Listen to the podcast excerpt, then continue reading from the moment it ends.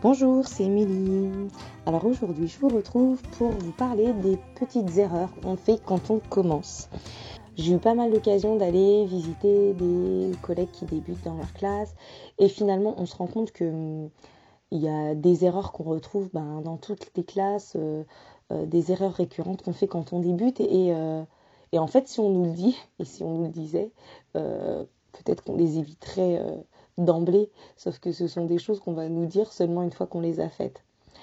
Donc je vais essayer de faire un petit répertoire des, choses qui peuvent nous rendre la vie euh, difficile au quotidien dans notre classe euh, si on ne le corrige pas euh, et que personne ne nous le dit. Alors la première des erreurs qui me vient en tête, c'est le fait de ne pas se déplacer dans la classe et de rester euh, devant le tableau au moment où on est dans des situations euh, euh, d'oral collectif par exemple. c'est une erreur parce que déjà au niveau de notre voix, on, on la place mal et on a l'impression qu'il faut qu'on parle vraiment fort pour que tout le monde nous entende, alors que quand on se déplace dans la classe, on voit que voit d'autres, on voit d'autres choses, on peut améliorer notre gestion de la classe, passer à côté d'un élève et lui toucher euh, l'épaule, alors que si on était resté devant, on aurait été obligé de l'interpeller et de couper son discours. On voit aussi que finalement, quand on est au fond de la classe, on entend encore quand même bien l'élève qui est devant et qu'on n'a peut-être pas besoin de parler si fort parce que plus on parle fort, plus on génère du bruit, etc. Donc euh, voilà. L'idée, c'est de, c'est pas forcément naturel tout de suite, et parfois, on est obligé d'y de, de, repenser, hein, même euh, encore euh, aujourd'hui avec plusieurs années euh, de carrière. parfois, voilà, il faut qu'on se le dise et qu'on se rappelle de le faire pour pouvoir le faire. Donc, d'essayer de se déplacer dans la classe. la deuxième des erreurs qui me vient en tête, c'est aussi le fait de prendre en charge toutes les validations et du coup de tout valider ou invalider.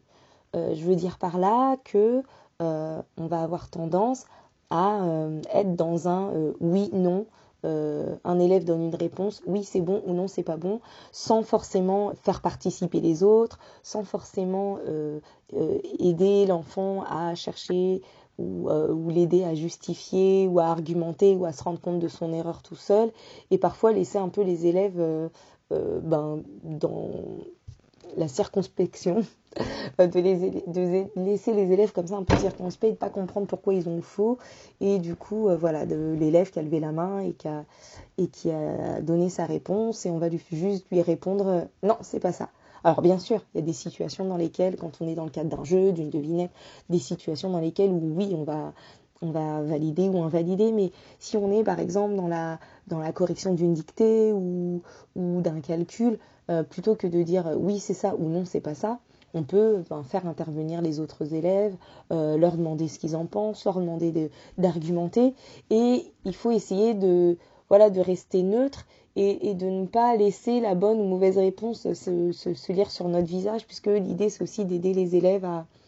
à argumenter et à s'autocorriger, à, donc, euh, donc essayer de s'empêcher de euh, prendre en charge tout le temps la validation ou l'invalidation des réponses et euh, de ne pas se contenter d'un oui c'est bon ou non c'est pas bon. La troisième chose qui me vient en tête en parlant des, erreurs qu'on peut faire quand on débute, c'est de ne pas faire attention à l'alternance des modalités dans une séance ou dans sa journée. Ce que j'entends par alternance des modalités, c'est euh, de varier les modalités de travail. Et donc d'avoir par exemple euh, euh, trois séances d'affilée ou qui s'enchaînent qu'en oral collectif. Ou, ou alors d'avoir pensé l'alternance dans sa séance, de dire bon ben tiens là je vais faire une phase écrite pour couper un peu l'oral, mais de ne pas prévoir euh, que dans sa journée, juste avant ou juste après une séance à dominante orale, on va avoir une autre séance à dominante orale. Et du coup, euh, ben de se retrouver avec beaucoup d'oral collectif où on va perdre les élèves, s'énerver, euh, perdre beaucoup de temps en gestion de classe, attendre le, le calme, demander plusieurs fois le silence, avoir des élèves qui s'impatientent, qui commencent à bouger, qui perdent le fil, etc.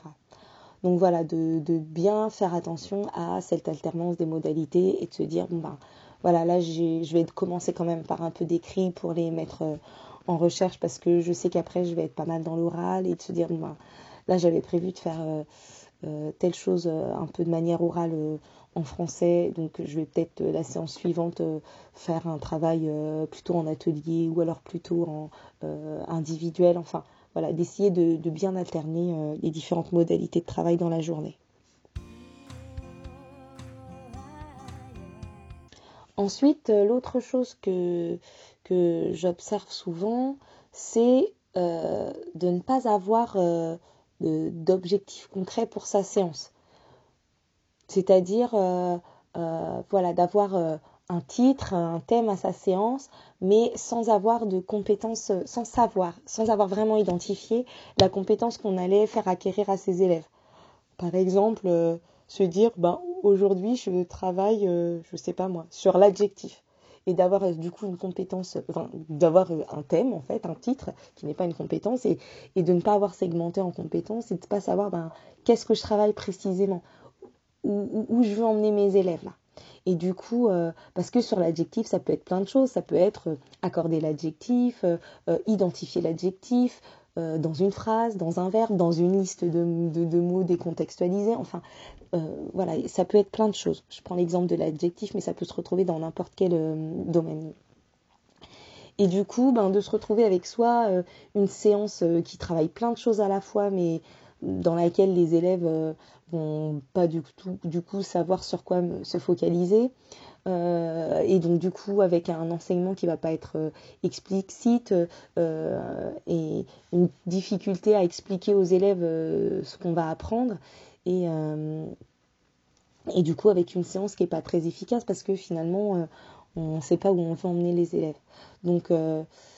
pour éviter ça, et pour être sûr d'avoir un, objectif euh, clair pour chaque séance, c'est de se dire ben, où est-ce que je veux emmener mes élèves aujourd'hui? Je veux travailler sur l'adjectif ou je veux travailler sur la multiplication ou n'importe quoi? D'accord. Mais aujourd'hui, qu'est-ce que je veux? Et euh, écrire la compétence en commençant par je veux amener les élèves à plus un verbe euh, à l'infinitif. Voilà. Et du coup, on va passer du coup de juste une séance qui s'appelle euh, l'adjectif qualificatif à euh, une séance qui va avoir une compétence euh, visée qui va être par exemple je veux amener les élèves à identifier un adjectif dans une phrase. Et du coup on va pouvoir après ben, vérifier que les activités qu'on propose, chaque activité qu'on propose dans notre séance, elles correspondent bien à l'objectif qu'on s'est fixé et ça va permettre de vérifier l'efficacité de ce qu'on propose. Le point suivant me fait sourire parce que parce que moi c'est toujours quelque chose de 15 ans qui, qui me fait encore défaut à certains moments, euh, voire même souvent, c'est euh, la gestion du temps. Euh, la gestion du temps avec des phases de lancement qui durent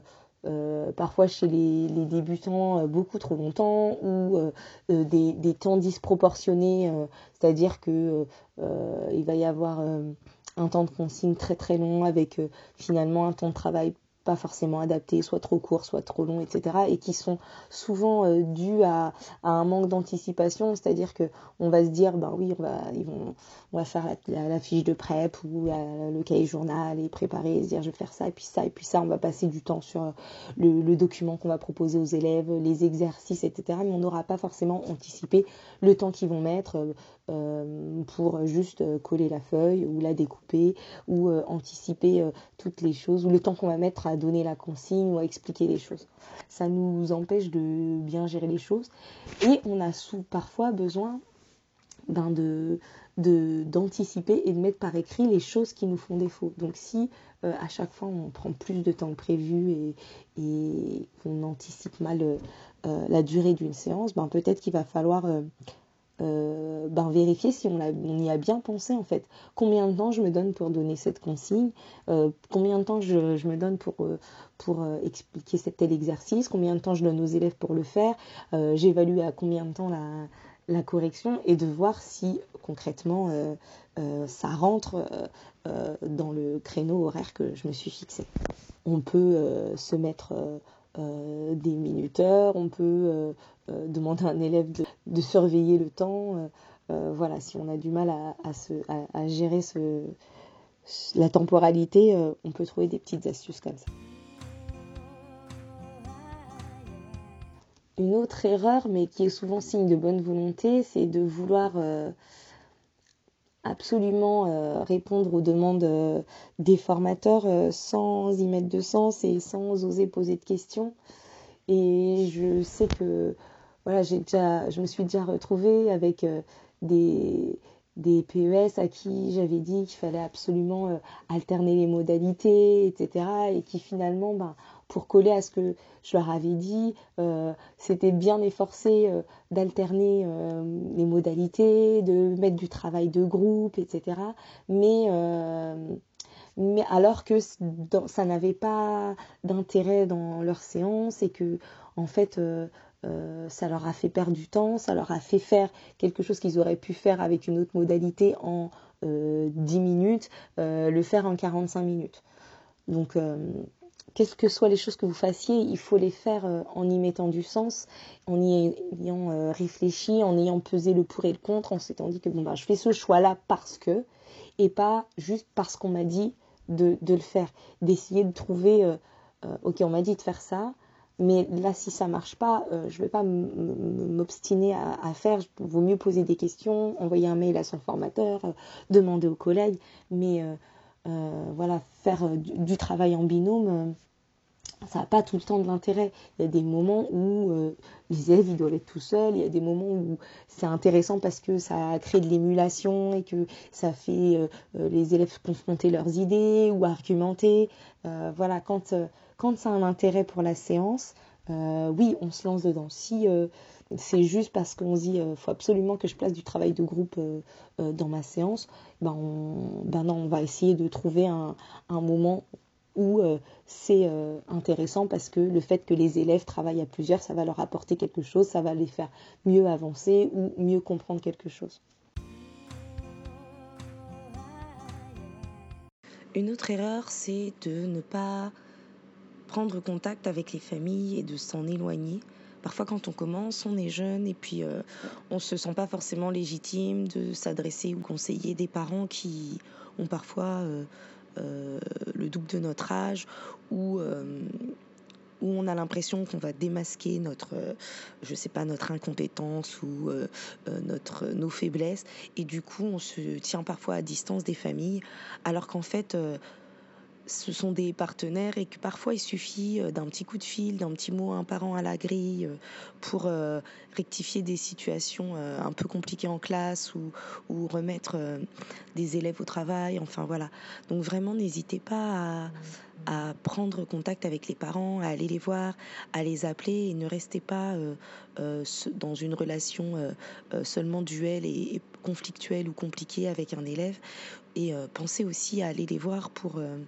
ben, pour leur faire part des, des, progrès, pour leur dire que les choses vont mieux, que les choses vont bien, et ne pas rester dans une, dans une relation euh, seulement négative, en tout cas avec les élèves, avec les parents. Une dernière erreur dont je vais vous parler aujourd'hui, c'est d'avoir euh, peur de parler à ses collègues de ses difficultés et de finir par s'isoler. Parce que quand on commence, on n'a pas forcément euh, la notion de ce qui se passe dans les autres classes, des difficultés qu'on peut rencontrer euh, à, tout, moment de la carrière. On a parfois l'impression que, en fait, dans les autres classes, ça fonctionne bien et que c'est parfait et que nous on galère et que du coup faut faut pas le dire c'est un peu honteux alors que pas du tout sachez que à n'importe quel moment de la carrière n'importe quel moment de l'année on a tous des moments où on galère parfois même tout le temps on, crame pour certaines choses etc et faut surtout pas hésiter à, parler aux collègues à aller les voir à leur poser des questions. Parce que parfois euh,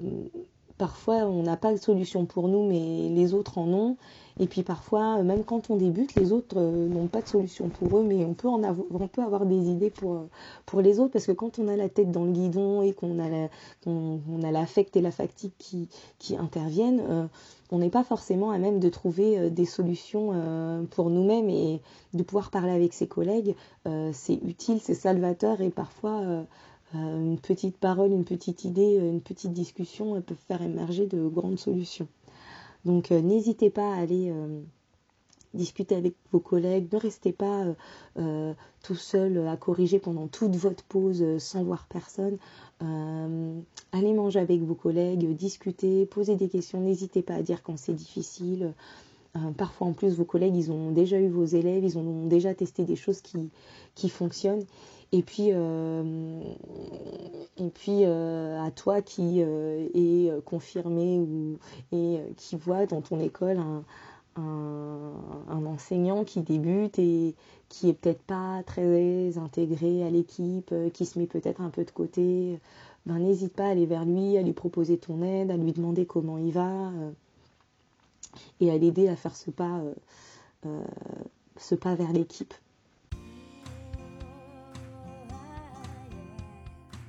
Voilà, j'en ai fini pour aujourd'hui. Avait sûrement plein d'autres choses que je pourrais vous dire et si tout me revient, je vous referai un nouvel épisode à ce sujet. Et puis, euh, ben, d'ici là, euh, je vous souhaite euh, de passer une belle semaine, une belle journée, un bon week-end en fonction du moment auquel vous vous trouvez. Et je vous dis à bientôt pour un prochain épisode.